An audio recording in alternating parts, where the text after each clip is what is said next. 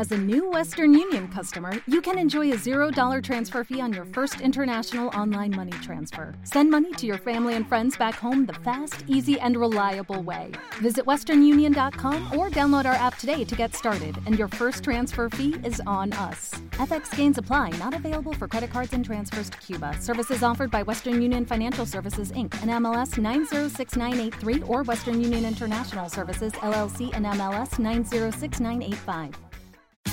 Tax day is coming. Oh, no. But if you sign up for Robinhood Gold's IRA with a 3% match, you can get up to $195 for the 2023 tax year. Oh, yeah. Sign up at Robinhood.com slash boost by tax day to get the biggest contribution match on the market. Subscription fees apply. Investing involves risk. 3% match requires gold for one year from first match. Must keep IRA for five years. Robinhood Financial LLC member SIPC.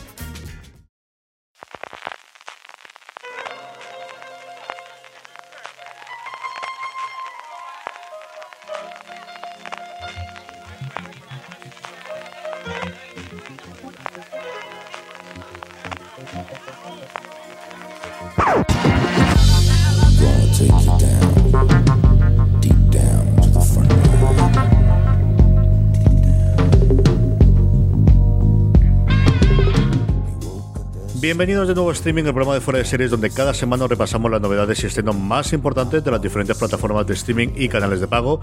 Programa 101 y como siempre con Don Francis Arrabal. Francis, ¿cómo estamos? Pues aquí andamos ya 101. CJ, ¿este va a ser especial o lo vamos a dejar para el siguiente? Pues así lo vamos dejando, lo vamos dejando. Al final vamos a tener el 150 o el 200, que es el especial por sí solo y además por el 100. Pero bueno, Casi si un poquito de sorpresa, ¿no? Esta semana ha sido dura, nos vienen las hogueras encima. Uf, sí, madre mía. Está complicada. Yo estoy muerto, ¿eh? No sé tú, pero yo estoy destrozado. Sí. Hemos estado en Madrid estos días atrás de trabajo y con el Fora de Series Live y, y por allí con la gente. Estoy absolutamente reventado.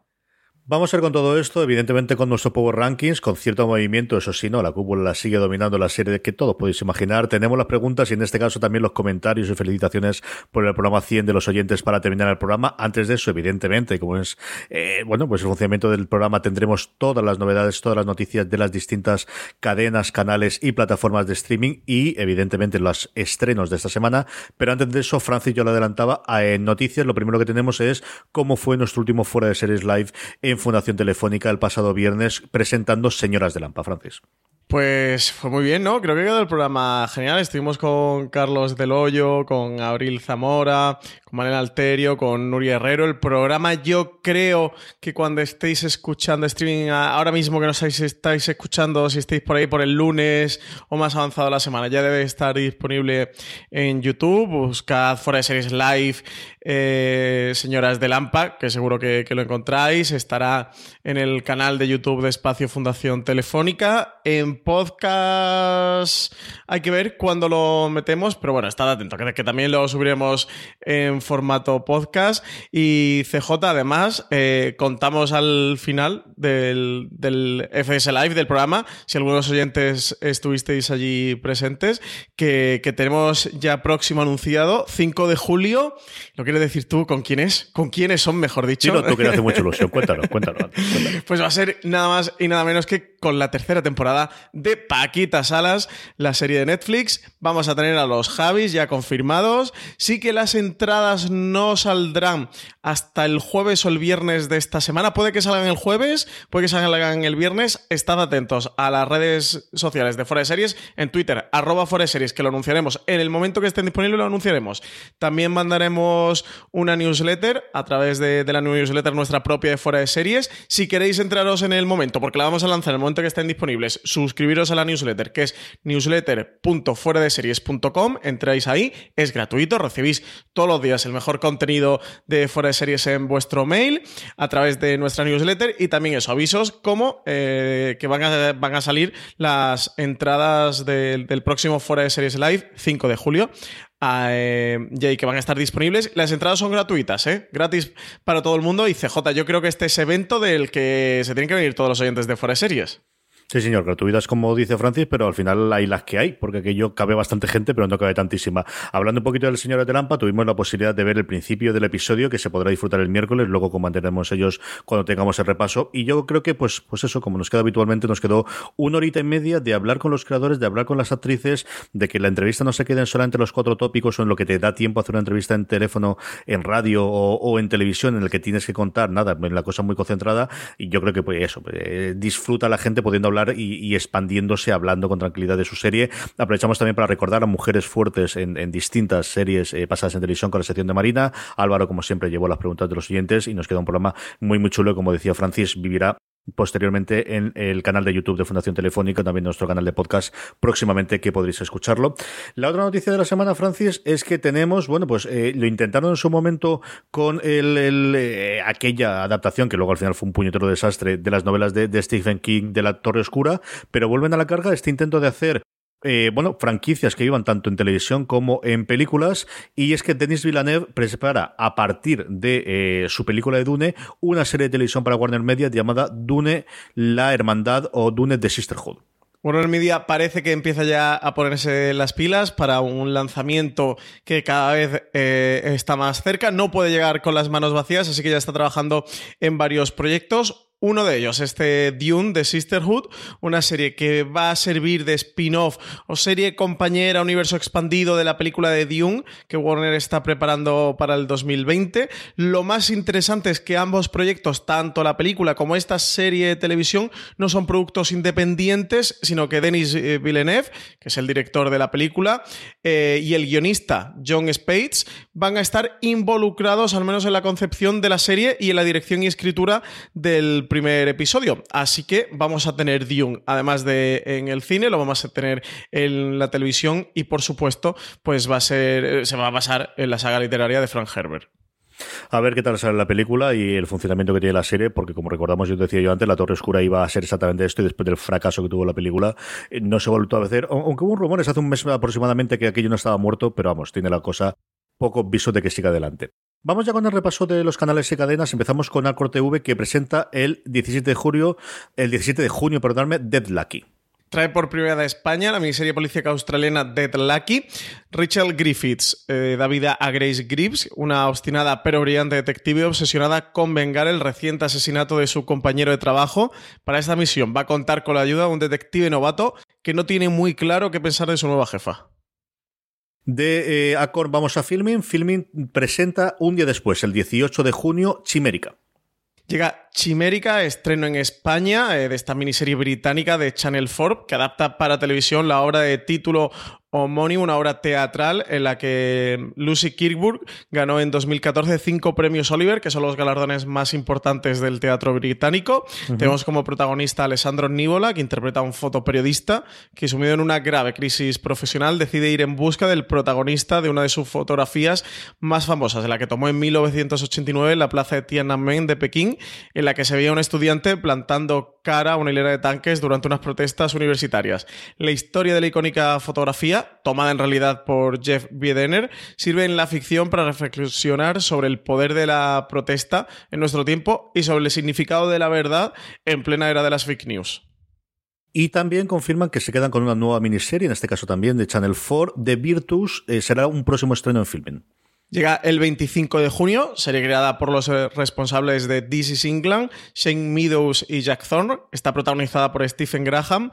La serie cuenta con una banda sonora original, además de PJ Harvey.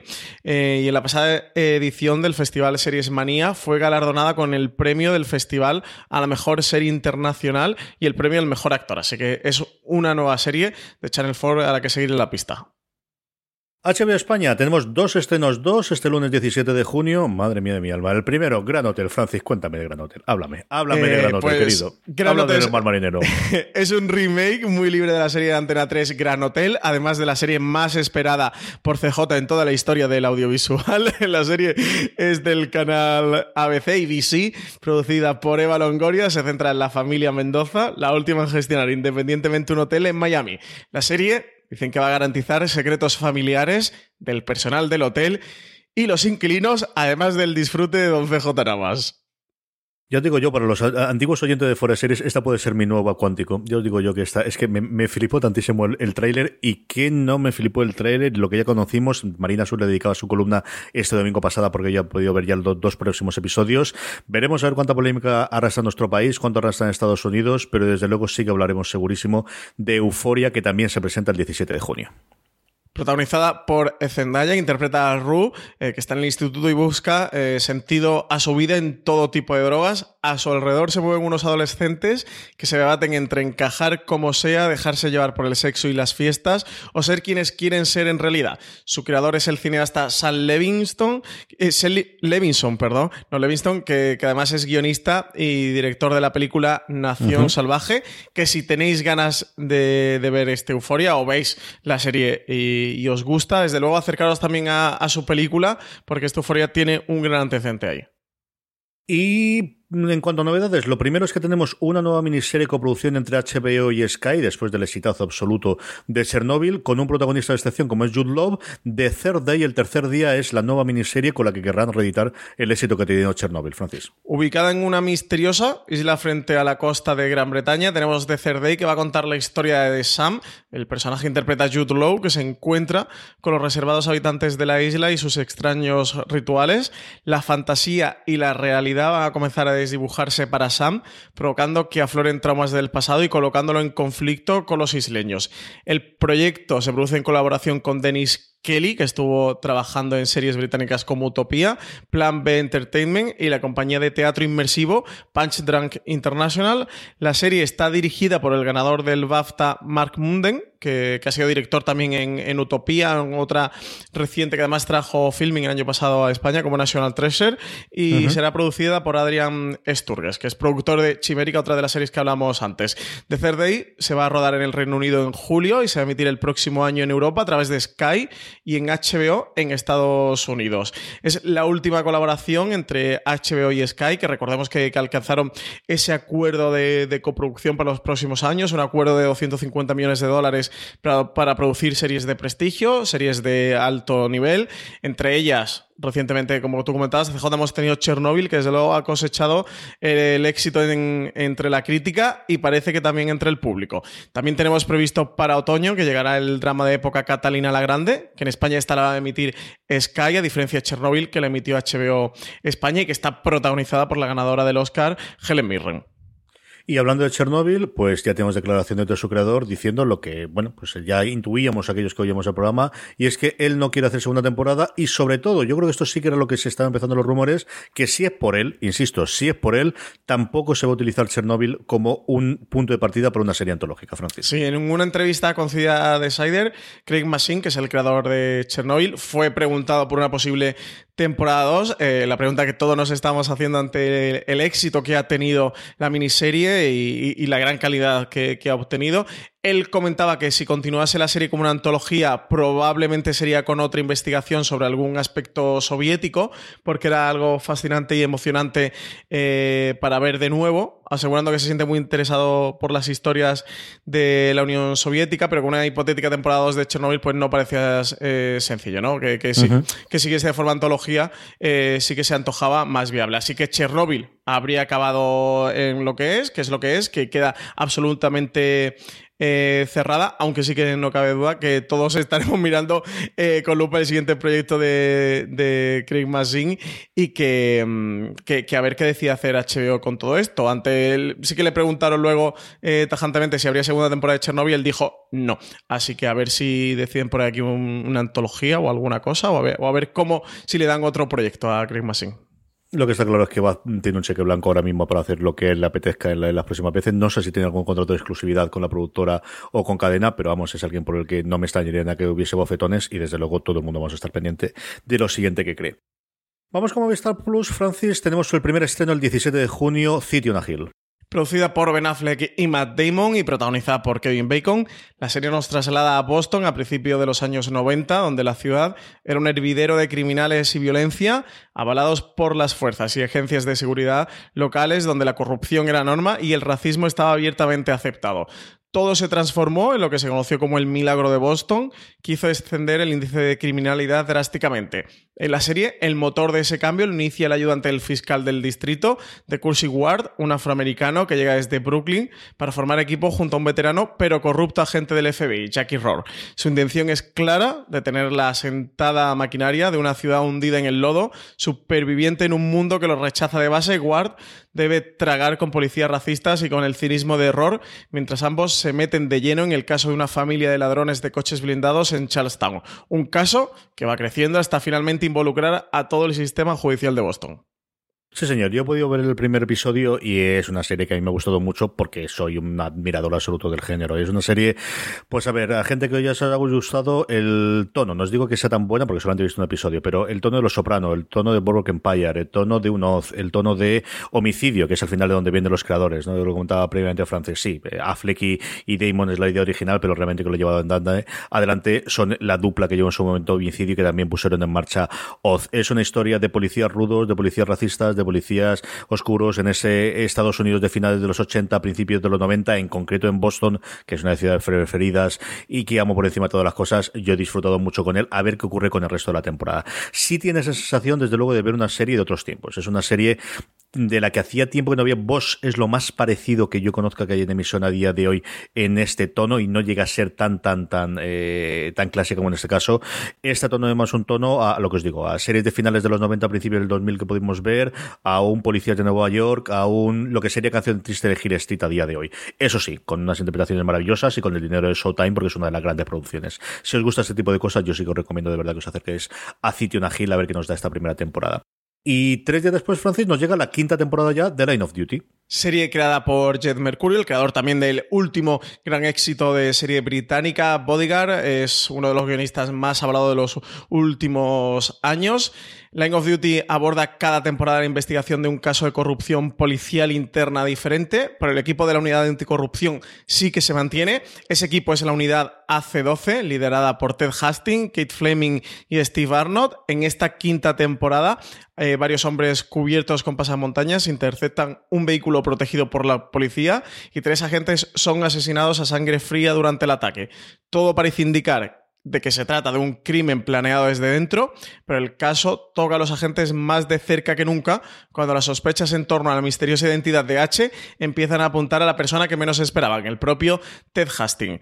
Lane of Duty es un thriller policíaco eh, británico que ha cosechado un auténtico éxito con, su quinta temporada en el Reino Unido. 7,4 millones de espectadores. CJ con el estreno eh, de la quinta temporada. Está en el top 3 de las series más vistas en BBC Two es todo institución allí. Al final es cierto que internacionalmente Mercurio se ha hecho conocido a través de Bodyguard y, y, la posibilidad de que Netflix o eso lo difundiese intencionalmente, pero donde él se labró su nombre y donde le permitió hacer cosas como Bodyguard so, fue con Line of Duty. Es una, pues mira, lo que contaba antes, ¿no? una de estas verdaderas maravillas de serie policíaca, en este caso de los, de los, bueno, de las investigaciones internas desde el grupo de, asuntos externos y con el, ese toque británico de las series policíacas británicas.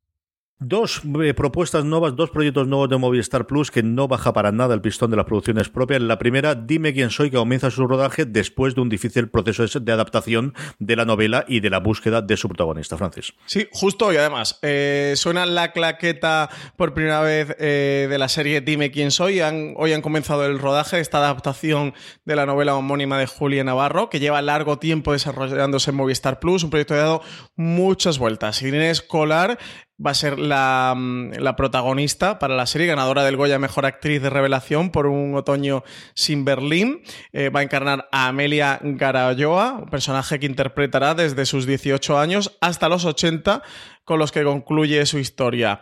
Dime quién soy va a ser una miniserie de nueve episodios que abarcará desde 1934 hasta 1989 épocas de la vida de la protagonista que coincidirán con diversos momentos históricos que van desde la Guerra Civil Española a la caída del muro de Berlín.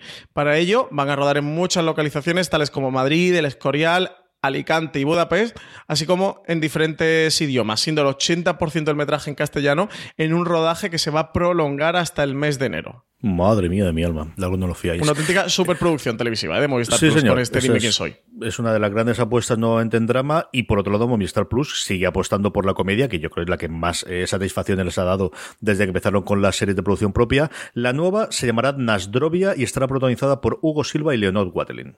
Encabezan el reparto de esta ficción con nombre ruso, cuyo título significa salud, eh, como un brindis. Eh, de ahí, además, que le vemos en las primeras promos que, que ha lanzado el canal, ha lanzado Movistar Plus, eh, con un chupito eh, brindando. La serie parte de un material previo de Sergio Sarria, coordinador de guion del intermedio, quien escribió una novela de humor titulada El hombre que odiaba a Paulo Coelho y que se ha transformado en serie junto a Miguel Esteban, eh, guionista detrás de proyectos como El fin de la comedia o Capítulo Cero, y Luis Mi Pérez, también de Capítulo Cero o El intermedio. El libro publicado en 2016 cuenta la historia de Julián, un abogado de Madrid que tras divorciarse de su mujer, Edurne, y entrar en la crisis de los 40, decide abrir un restaurante de comida rusa y ser un poco menos cretino, algo que quizás eh, no pueda llevar a cabo.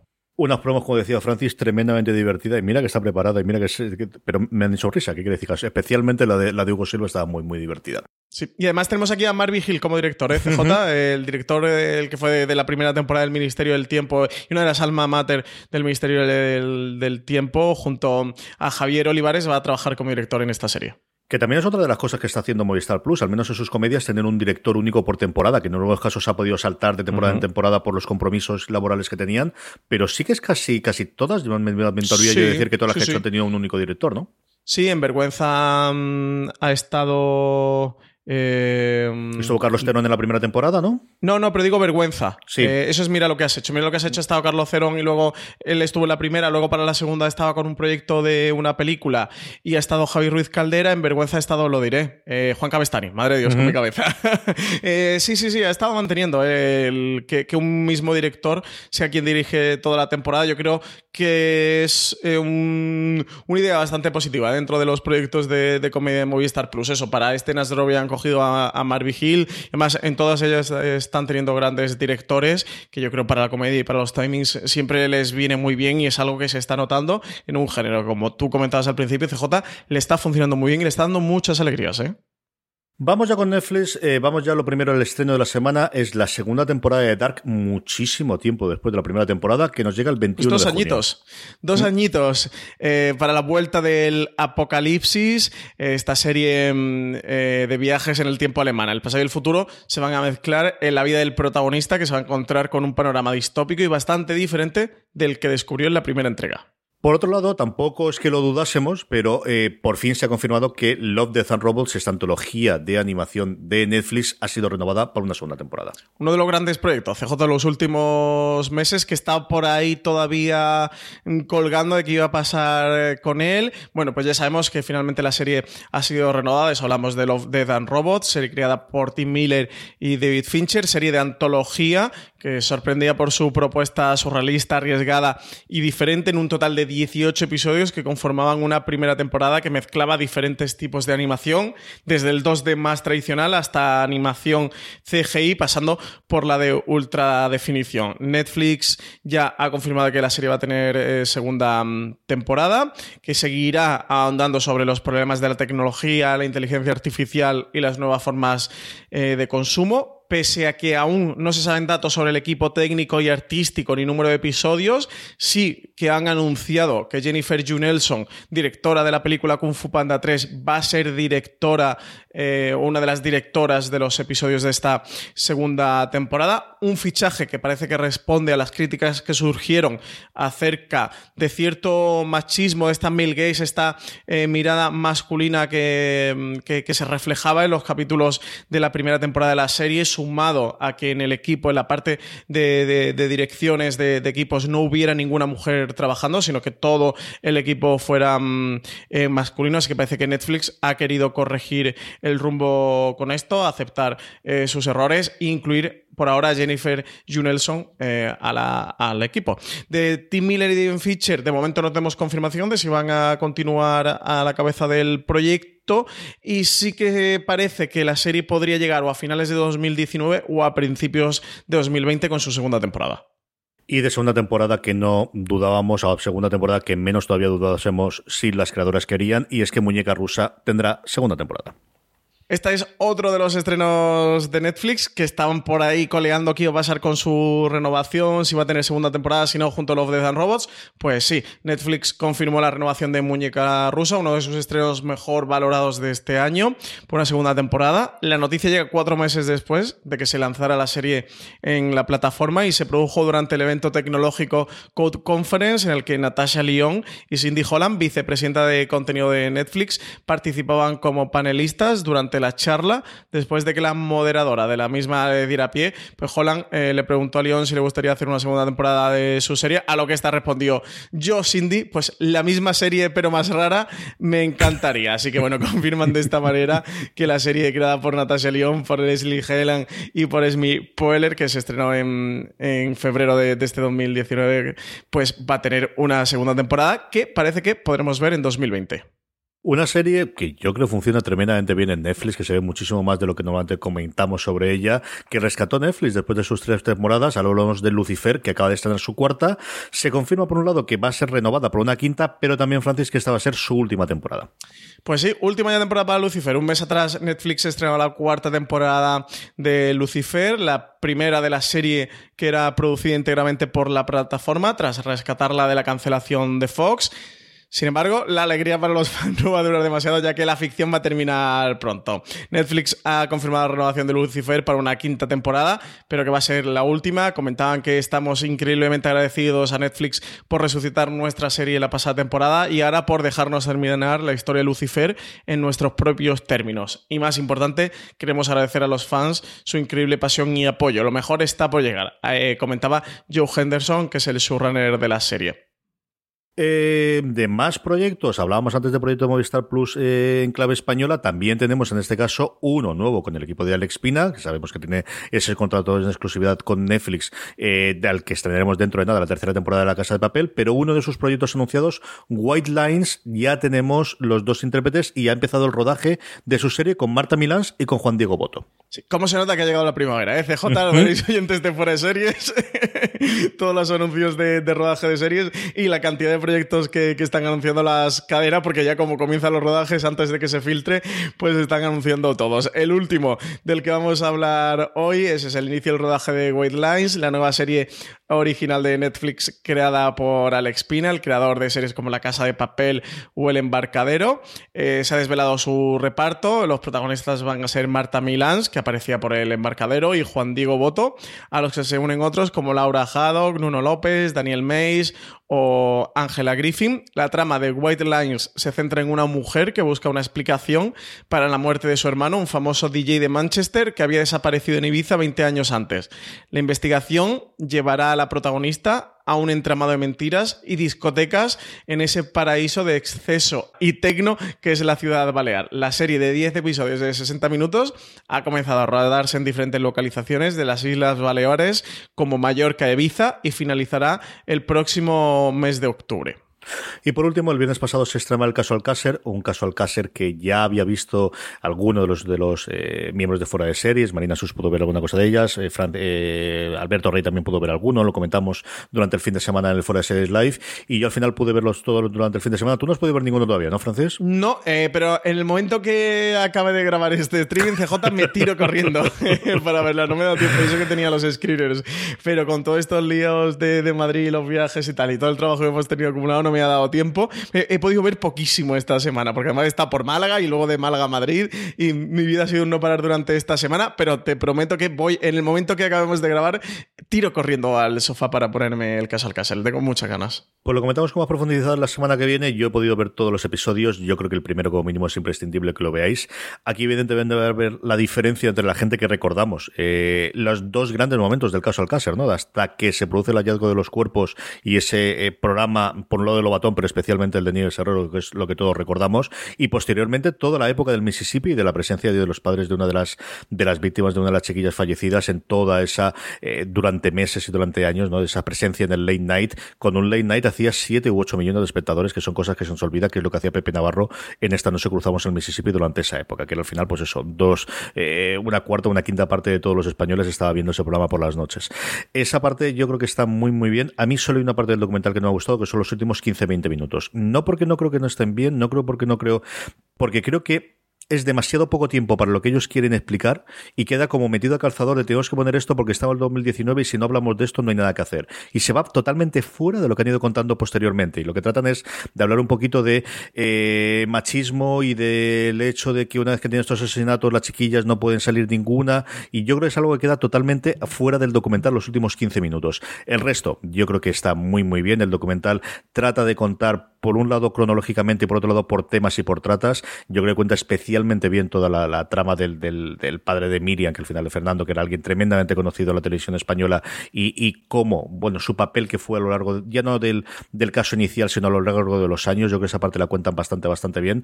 Ha tenido acceso a lo que han tenido acceso. Al final hay partes, pues eso, entrevistas que se nos quedan detrás y que nos hubiese gustado ver, eh, determinados personajes a lo largo del tiempo, pero de verdad que vale muchísimo la pena que os acerquéis. Y yo creo en las dos partes, tanto gente mm, que recordemos el caso en su primer momento, como sobre todo yo tengo muchísima curiosidad, pues por alumnos míos de la universidad que con 18 años no habían nacido ni siquiera cuando se produjeron, y que recuerdo, desde luego el Mississippi para ellos no, a lo mejor Crónicas Marcianas puede ser algo que ellos recuerden que se veía en la televisión, pero yo digo yo que Pepe Navarro seguro que no, el cómo se acercan a ello. Y luego ver, cuando da tanto volvemos a hablar de telebasura y de las cosas que emiten y todo demás, pues cómo era la televisión de los 90 y esos trajes, esos peinados, esas cosas que se hacían en televisión española. Lo vamos a ver aquí, lo vamos a ver dentro de nada también con el pionero de, de, de HBO con la, con la de Gil, de, de, recordar de, pues igual, igual, es que se nos olvida lo que éramos nosotros en los 90, ¿eh? que tiene que también analizar la cosa.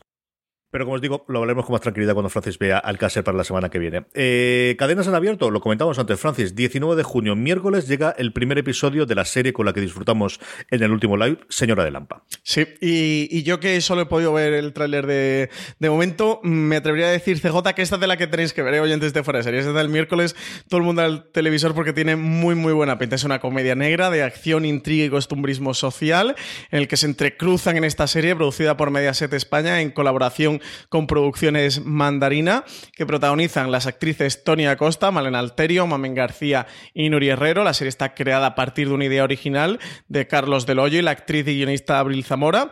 En ella, las protagonistas Cuatro mujeres de barrio acostumbradas a lidiar con el caos, la insatisfacción y las penurias de su día a día verán desbordadas sus rutinas cuando accidentalmente acaben con la vida de una madre repelente, experta en fastidiarles la existencia durante las reuniones de la Asociación de Padres y Madres de Alumnos del Colegio e incapaces de confesar los hechos, terminarán generando involuntariamente una espiral de violencia que las convertirá en, en peligrosas mafiosas enfrentadas, muy a su pesar, a auténticos criminales. Entre las cuatro darán forma a una particularísima camaradería que las llevará por los vericuetos del humor más corrosivo.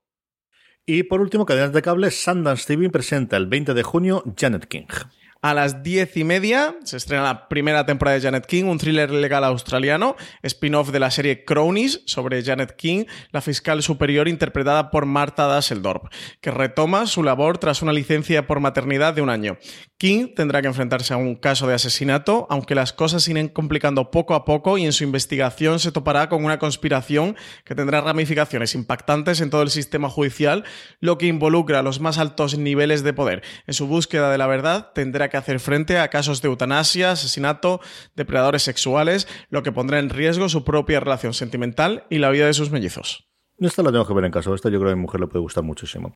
Recomendaciones, Francis, de todo lo anterior que recomendamos. Pues yo me voy a quedar con, con Señoras de Lampa, eso le tengo muchas ganas. Pusieron los primeros minutos, el arranque de ese episodio en de Series Live, además de algunos eh, fragmentos, algunas escenitas eh, muy cortas para intentar no spoilearnos, pero enseñarnos algo de la serie, porque los creadores tenían muchas ganas de, de que en el evento pudiéramos eh, ver cositas de la serie y también ver reacciones del público y un poco tomar el pulso. Así que, si te digo la verdad, me pusieron 10 de muy largos y tengo muchas ganas de ver la serie. CJ, muchas, muchas ganas. Estas Yo- señoras de Lampa. Desde luego también muchas de las que hemos comentado previamente, eh, Gran Hotel por, por porque sí, porque de verdad es que el trailer me, me flipó, me dije ver la cara que puse yo, pero al final si hay una que me atrae muchísimo ver qué es lo que trae detrás, es Euforia. Euforia es una serie desde el principio que le tuvo mucha curiosidad a qué iban a hacer con ella, así que nada, pues el lunes eh, la veremos una vez que, que acabemos todo esto, la semana que viene os comentaré qué me ha parecido ese primer episodio de Euforia en HBO España. Francis, vamos ya con el Power Rankings, vamos ya con las series más vistas por nuestra audiencia durante toda la última semana, un Power Rankings que realizamos semanalmente a través de una encuesta que colgamos en fueradeseries.com y también en nuestro grupo de Telegram, que como siempre os digo es la forma más sencilla de que la contestéis. Si os unís a telegram.me barra fuera de series, cada vez que colguemos la eh, encuesta os llegará una notificación y nada, en cuestión de 5 o 10 segundos podéis poner las tres series que más os han gustado de la semana, esa es la forma en la que hacemos nuestra encuesta y salen cosas como la, la actualidad, nuestro top 10, que empezamos con una caída de tres puestos, se queda justo ahí en el borden,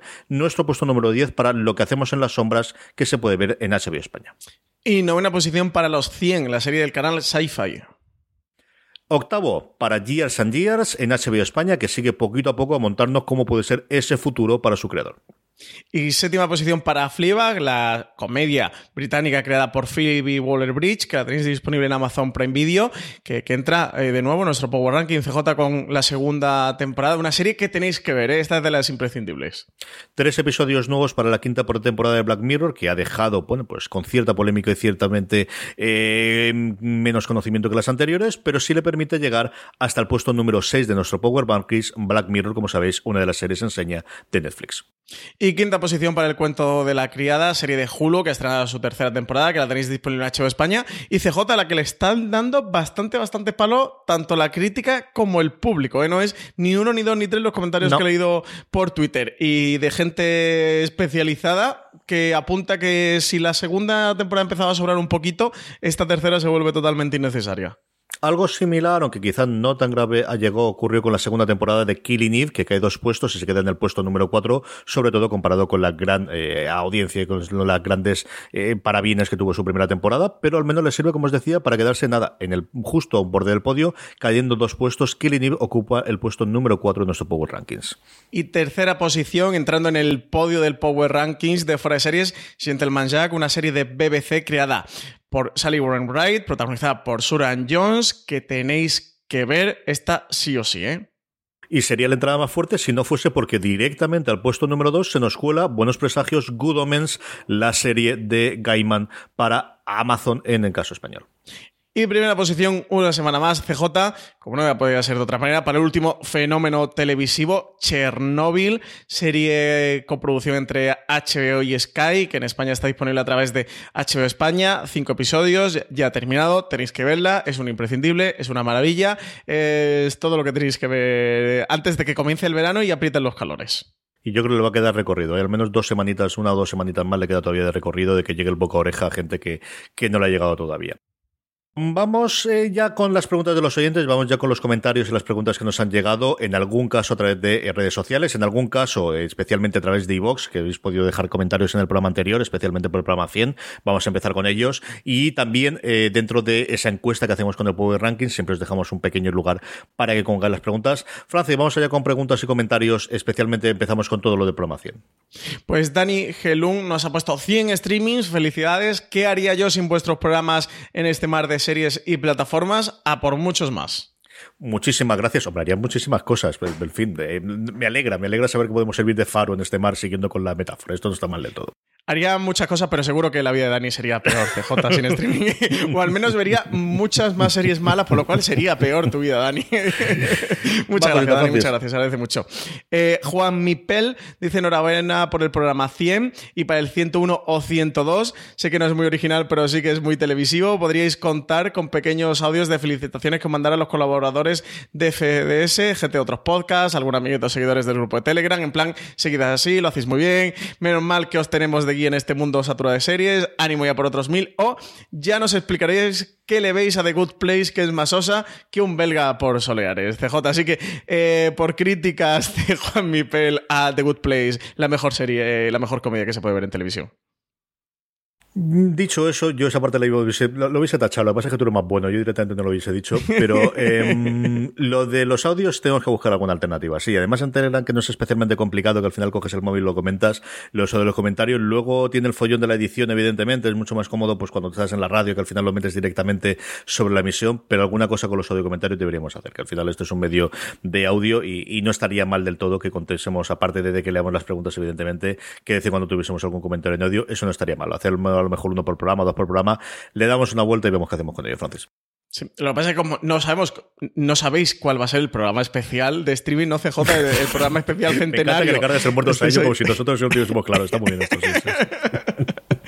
eh, Beatriz Barrios Pérez dice: Enhorabuena por la centena, a por otros 100 más, por favor, y gracias por la mención en los mensajes de los oyentes. Qué ilusión. Para el programa de la semana que viene, vuelvo a la carga seguro. También gracias por recordar que ya estaba operativa la plataforma de Movistar Plus Lite. Acabo de comenzar el mes gratis y tengo mucho trabajo por delante. Seguid así. Pues la próxima semana, Beatriz, volveremos a nombrarte y escríbenos por favor a ver las sensaciones como Movistar Plus Lite, porque tenemos, yo creo que alguien sí que en el equipo tenemos, pero oye, nos viene bien siempre saber el, el, el uso que alguien le da a las plataformas y qué tal funciona en comparación con, con, el resto de las que ya están disponibles. Así que, Beatriz, un beso muy fuerte y mándanos, mándanos y dinos después de una semanita y pico utilizando ya Movistar Plus Lite cómo, cómo va la cosa. Sí, Vamos, sobre todo porque dime. entiendo que, que, Beatriz no tendría Movistar este, hasta este momento y no habrá podido ver las series originales de Movistar o que está en Movistar, que también que nos cuente un poquito cómo ve ya el catálogo, ¿no? Que tengamos un poco, aparte de nuestra opinión, pues el pulso de, de los oyentes y, y, de los seriéfilos sobre la plataforma, a ver qué le parece. Así que sí. Beatriz, cuéntanos la semana que viene, ¿qué, qué te ha parecido Movistar Plus Live? Eh, Llamaradas nos dice muchas felicidades por esos 100 programas, seguida así, un saludo. Eh, Conchita García Torres decía felicidades por el centenario y gracias por vuestro gran trabajo. Futsalao, enhorabuena por la labor y felicidades. Por cierto, muy buena la serie de El Jardín de Bronce, CJ, que la comentamos la semana pasada, ¿te acuerdas? Esta, Esta es una de tus sí, Latinoamérica. Sí, sí, Esta la tenemos pendiente los dos de... A ver si le echamos un vistazo, aunque sea para, para el programa especial de streaming. La vemos y la comentamos. ¿eh? Tú, ve cargando cosas por el programa especial y verás tú cómo acabamos. Tú ve cargando. Nuria Moreno dice: Soléis acertar siempre con las recomendaciones, pero Doom Patrol es insufrible. Gracias por un programa tan estupendo. Yo te diría, Nuria, muchas gracias por tu comentario, aunque demuestres que no tienes ningún criterio seriófilo no gustándote de Doom Patrol. es broma, Nuria. Eh, CJ, ¿tú has podido ver algo de Doom Patrol? Yo vi el primero, a mí el primero me gustó muchísimo y yo sé que tú a ti te encantó. O sea, una cosa que te vuelve loco. Yo soy fan absoluto. Pero sí tenemos por ahí también en el equipo Antonio Rivera, que tampoco le ha gustado demasiado. Bueno, sobre todo no le gustó mucho el arranque. Dice que, que después eh, sí que ve la serie mejorada. De uh -huh. hecho, fue quien publicó la crítica sobre la serie en foraseries.com. Eh, sí que el, el, arranque tampoco le gustó. Así que, Nuria, yo te diría, como fan absoluto y defensor de Doom Patrol, que va a ser mi segunda cruzada, creo, después de The Jump Pope, si no te ha gustado, si a lo mejor solo has visto el primero y no te ha gustado, bueno, dale una oportunidad al segundo. Aunque yo creo que si no. O sea, el tono del primero es el tono de la serie, ¿eh? Así que a lo mejor si no te ha gustado ya el primero, es difícil que, que la serie te, te, pueda remontar. Pero yo sigo recomendando Don Patrol. Pilar Salangueras decía: Felicidades por estos 100 programas. Carlos. Guerrero Dante decía enhorabuena por vuestro programa 100. Esperamos por lo menos 100 más. Quiero hacer una mención a esa magnífica serie que es Chernobyl, que me ha dejado impresionado y me ha despertado un interés enfermizo por devorar documentales. Decía, el nivel de detalle documental de la serie sobresaliente, desde cómo nos refleja el problema de los animales con esas patrullas de exterminio hasta las personas mayores eh, que no querían abandonar sus hogares y como no los aspectos técnicos eh, que desencadenan el accidente, todo acompañado de una música que eleva um, tensión. Dice que sin duda es lo mejor que ha visto últimamente. Eh, también nos comentaba que decía que quiero dar un saludo a mi paisano Francis Arrabal y sí, yo también pienso que el final de Juego de Tronos es muy bueno y quería terminar con una pregunta. ¿Quién tiene los derechos de Fringe? Dice que no la pilla por ningún sitio, que un saludo y gracias por vuestro programa. CJ, ¿tú sabes por dónde anda Fringe? ¿Qué pasa con esta serie? Fringe fue una producción de Bad Robot con Warner, así que yo no me extrañaría. Es cierto que, que mmm, se editó en DVD y en Blu-ray. Bueno, en DVD segurísimo, en Blu-ray no sabría decirte en su momento y a mí no me extrañaría nada que sea una de las cosas que traiga Warner Media en su momento. Sí, yo apostaría porque estaba estar en Warner Media, ¿no? Porque además sí, es porque de las que Mm, siempre la gente suele reclamar, ¿no? Y que, nunca ha estado así en catálogo, que está editada en DVD y Blu-ray, pero que, que, que nunca ha estado en plataformas. No, no, no, no, yo creo que en Netflix no ha llegado a entrar nunca. No sabría decirte ahora de memoria si en el Hulu primigenio americano llegó a tenerlo en algún sitio o en algún otro lugar lo haya tenido, que, que Warner lo haya cedido originalmente. Aquí en España, desde luego, es cuando se estrenó y poquito tiempo más. Y luego las ediciones que te digo yo en físico, pero desde luego en plataformas de streaming es una de las que siempre, especialmente los aficionados a ciencia ficción, lo recordamos, porque es una serie que, que yo recuerdo con muchísimo cariño. Yo recuerdo la primera temporada del final ser maravilloso. Tuvo un bloque de cinco o seis episodios, no recuerdo si en la segunda o la tercera, que era de lo mejor que yo recuerdo haber visto en ese momento en televisión y que al final pues es una de esas series que, que, que desde luego, la, como os digo, los aficionados a ciencia ficción de los eh, finales de 2000, principios de los 2010, eh, recordamos con muchísimo, muchísimo cariño, sí. Luego Paco García nos decía, no es una pregunta, es un mensaje de felicitación. Creo que no sois conscientes de las horas de buena compañía que nos hacéis. Sois, después de 11 años, escuchándoos semana sí, semana también, vuestros podcasts parte de la familia. Así que, CJ, gracias, qué, Paco. qué comentario tan bonito nos ha dejado Paco, ¿eh? Estamos Sí, ahí metidos eh, en los García, estamos ahí metidos con fuera de series. Eso intentamos, Paco, de verdad que muchísimas gracias. Un abrazo, Paco. Eh, Ángel Ramos decía: Hola, me he enganchado a vuestro streaming, perfecto para descubrir todas las novedades. Una pregunta sobre HBO. ¿No creéis que su política de un capítulo por semana favorece la expectación por sus series y la sensación de que ofrece más novedades respecto a estrenar toda la temporada a la vez? Un saludo. Ahora, Francis, tú que eres el gran defensor de esto, habla un poquito. Sí, tú sabes que yo soy muy defensor del capítulo semana a semana. Yo, yo sí creo fervientemente que, mm, que, ayuda o que, que favorece a, a, que se hable de una serie, a que, haya, a que se cree ese caldito de expectación. Eh, tenemos Chernobyl recientemente para, para apoyar mi, mi teoría, ¿no? De, esa serie que de repente llega al catálogo, una serie como era Chernobyl, que sí, que se basaba en un hecho que aconteció en la realidad, como fue el accidente nuclear de Chernobyl, que bueno, que la teníamos ahí, incluso los, los periodistas especializados en televisión, de oye, bueno, a ver qué tal esto, con producción de HBO y Sky, está Jared Harris y está desde la Skarsgård. Bueno, tiene buena pinta la serie, pero sin más, en el que HBO no le hizo ninguna promoción ni ningún acompañamiento especial. De hecho, nos lo comentaban CJ desde la propia HBO, que a ellos también les llegó como un poco de, bueno, pues que algo que, que entraba en el catálogo, algo más que, mm. que, estrenaban, pero que tampoco esperaban que fuera a llegar mucho más allá. De repente empieza el boca a oreja, empieza la gente a comentar de, ojo con este Chernobyl, que aquí hay una serie que, que merece la pena que, que, os pongáis a ver, y eso, eh, sobre todo el segundo al tercero, se, se empieza ya a convertir en un pequeñito fenómeno en el que la gente eh, durante el tercero y el cuarto la está siguiendo y con el quinto eh, la ha terminado mucha gente de ver de una manera conjunta. Al final son cinco episodios, es un mes eh, completo viendo una serie, siguiendo una serie que da tiempo a eso, a que la gente se vaya enganchando y a tener un fenómeno del cual eh, se sigue hablando cuando hace un par de semanas o tres que, que, la serie se acabó y al final has tenido un par de meses de conversación en torno a esta serie con el final de Juego de Tronos, en un final de Juego de Tronos que parecía que, que ya no había nada más, ¿no? O, uh -huh. o que hasta Stranger Things había como un, un corte directo eh, de, una serie a otra y eso, y por, entre medias apareció este Chernobyl. Yo siempre lo, lo comento, ya sabéis, el modo, bueno, el modo este Netflix, lo que se llama el modo Netflix de, colgar la serie completa bajo demanda. Sí que hay un sector eh, que consume series que, que, le gusta más, esto de poder que, que la serie esté completa y ya ponerse a verla, yo creo que al final, y tengo esta pequeña también teoría de que el que es el seriefilo más duro, el, o sea, el que, que, hace más seguimiento, ve más series,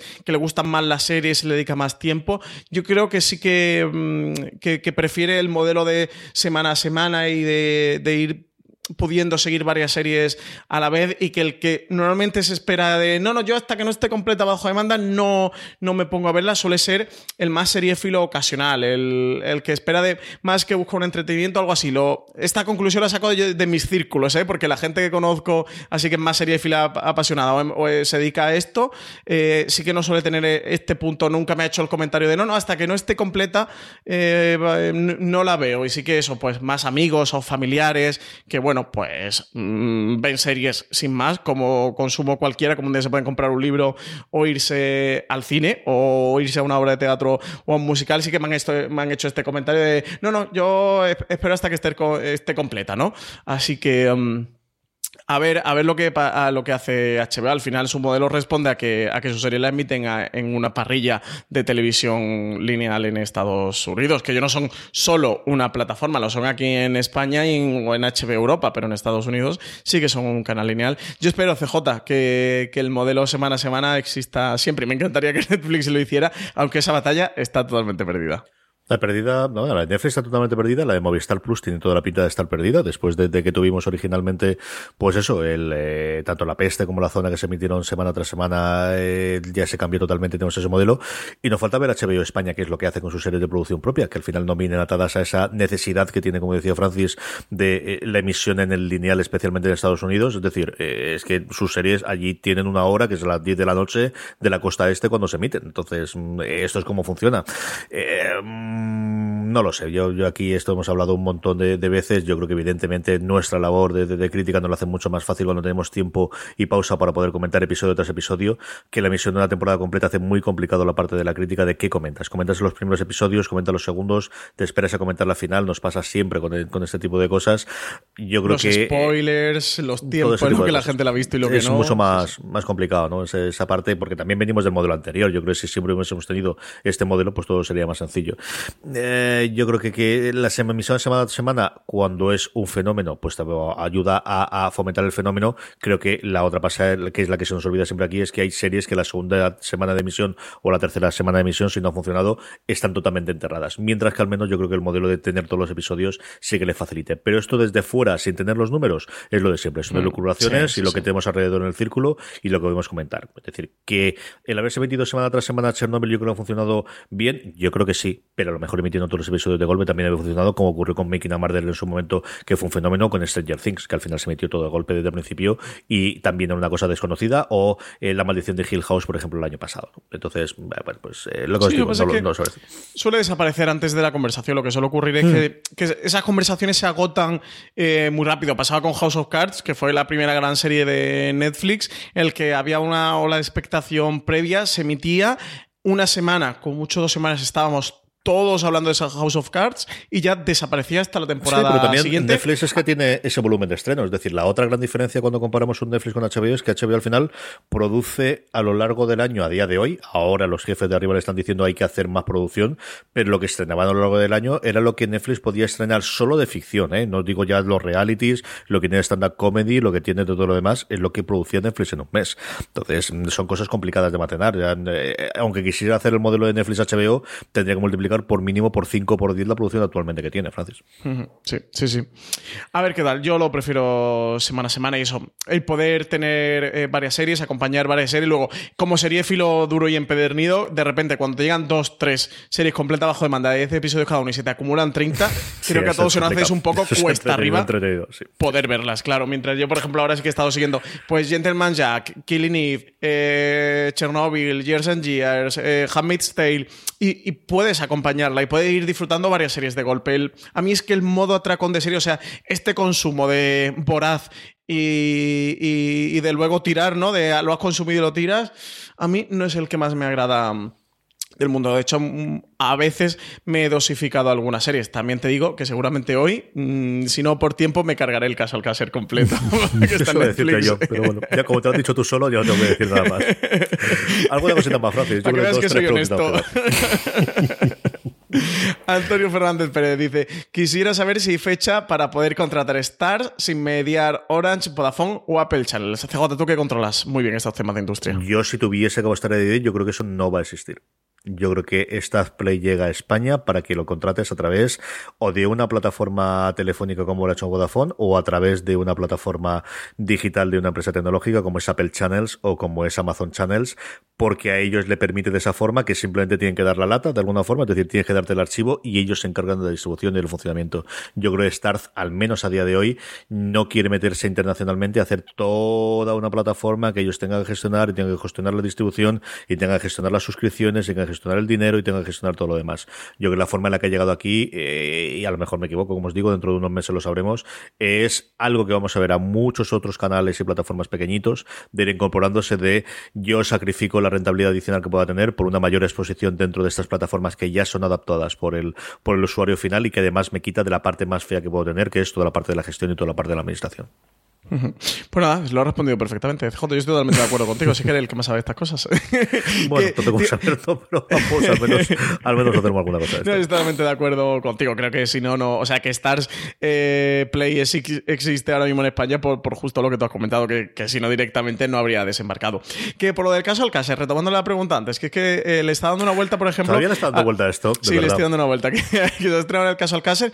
Y nada, en tres semanitas llega la serie esta, la del pionero, HBO España, que es un- una producción original de HBO España. Va- Es una serie documental que va a contar la historia de Jesús Gil. Eso se titula El pionero. Si estáis, si vivís en Madrid o pasáis por Madrid, pasaros por Colón, porque allí vais a ver una valla espectacular que ha montado HBO, que desde luego es llamativa, porque además está en un rojo bastante eh, potente. CJ, yo pensaba con respecto al caso Alcácer de qué habría sido de esta serie en los medios si se estrenara semana a semana. Creo que durante esta semana, porque la serie se colgó el viernes, va a haber o puede haber cierto boom o cierto revuelo. Veamos y comparemos. Si quiere, hacemos una un estudio entre comillas en fuera de series, eh, tú y yo aquí en streaming de eh, el impacto que ha tenido el caso Alcácer estrenándose este viernes. Vamos a ver durante esta semana y cuando el pionero se estrene, si llega semana a semana o completa bajo demanda, que no lo sabemos, ¿verdad? Eh, atrevería a decir que no, ¿no? Que no han dicho el modelo en el que, el que la van a colgar. Pues a ver. Yo creo que oficialmente, yo tengo mis barruntos, pero oficialmente yo creo que no han confirmado nada. No sabría decirte ahora si en la última nota de prensa que enviaron, en la que se eh, añadían el tráiler, decían algo acerca de, porque venía la fecha de estreno, pero yo ahora de cabeza no sabría decirte, Francis, si decían exactamente si se estrenaba ese episodio el primer día o si iban a estrenarlo todos, o primer, es que no recuerdo, creo, creo que ponía simplemente estreno, pero no sé si ponía estreno Sí, el primer episodio. No, pone, pone estreno, pone que, bueno, que eran cuatro capítulos, que son cuatro capítulos de una hora de duración. Ah, sí, sí, mira, mira, lo estoy viendo. Eh, constará de cuatro capítulos de una hora de duración de emisión semanal que se estrenará en exclusiva en HBO España el próximo 7 de julio. Entonces ya el oficial, 7 de julio Sí. y son eh, cuatro semanas, cuatro episodios, cuatro semanas, un mes. Vamos a ver el impacto que tiene el pionero en, en los medios y cómo va el run run de redes sociales, de amigos y tal. Vamos a hacer la comparativa y, y evaluamos. En dos casos que creo que más o menos pueden ser eh, similares o comparables por los temas que tratan y de los que seguro que va a haber eso, cierto, cierto revuelo alrededor. Sí, señor, desde luego de las dos hablaremos sin ninguna duda. Mm, Una pregunta más y despedimos, Francis. Perfecto. Eh, nos comentaba eh, Rosie Mountain. Me encantó el especial sobre series infantiles. Gracias. Netflix tiene una nueva serie para toda la familia. Rilakuma y Karu en stop motion japonesa y es una delicia. Si la habéis visto, ¿qué os parece? CJ, ¿tú esta te la has visto que, que te A mí me ver encanta, muchas? con una salvedad que es el título, porque jamás me acuerdo cómo se dice y cada vez que tengo que recomendarla es una tortura absoluta para recomendarla. Pues es bastante complicado, ¿eh? Bastante. sí, sí, Mira, sí, es... Rilakuma con doble K, sé, lo sé, lo sé. Y Kauru con K, por si la queréis Es buscar en Netflix. el del pequeñajo, y de hecho es Rilakuma, que es como se llama el bichito. Vamos a ver, eh, la serie es de una oficinista japonesa que vive con sus compañeros de piso, que es un oso de peluche gigante al que se le abre la tripa por la parte de atrás, un osito de peluche más pequeño y mi preferido de todos, que es un canario, que es el que realmente lleva la casa adelante, que limpia, que limpia, que cocina y que lleva un paño en la cabeza como si fuese un albañil. Es una cosa deliciosa para los críos y luego los adultos cuentan mucho, sobre todo la parte de ella, de cómo es vivir eh, aislada y sola en una gran ciudad, acompañada por estos seres mitológicos, podéis entender que son sus amigos imaginarios o, o que son los que al final la pobre le pueden hacer cierta ayuda. Es una serie bastante, bastante entretenida y que yo he visto con las crías, visualmente es impactante, los bichos son muy graciosos, sobre todo el pájaro, cuyo nombre no recuerdo ahora mismo, pero de verdad que está muy, muy, muy bien. Pues, pues ya con esto hagamos streaming, ¿no, CJ? Sí, señor. Con eso terminamos. Mucho más contenido, como siempre, en fueradeseries.com, incluido los enlaces a todas las cosas que hemos comentado en el programa. Recordad que tenemos muchísimo más contenido en formato podcast en nuestra cadena de Fuera de Series, allí en iVoox, en Spotify, en Apple Podcast o en cualquier reproductor que utilicéis. Dejad me gustas y comentarios en iVoox, como tantísima gente ha hecho aprovechando nuestra programación y a lo que os agradecemos muchísimo. Don Francis Arrabal, hasta la semana que viene. Pues hasta la semana que viene. No sabemos si con programa especial centenario o no, pero volveremos la semana que viene. Ay, señor, a todos vosotros, gracias por estar ahí, gracias por escucharnos una semana más y en esta lleva 101 en streaming. Y recordad, tened muchísimo cuidado ahí fuera.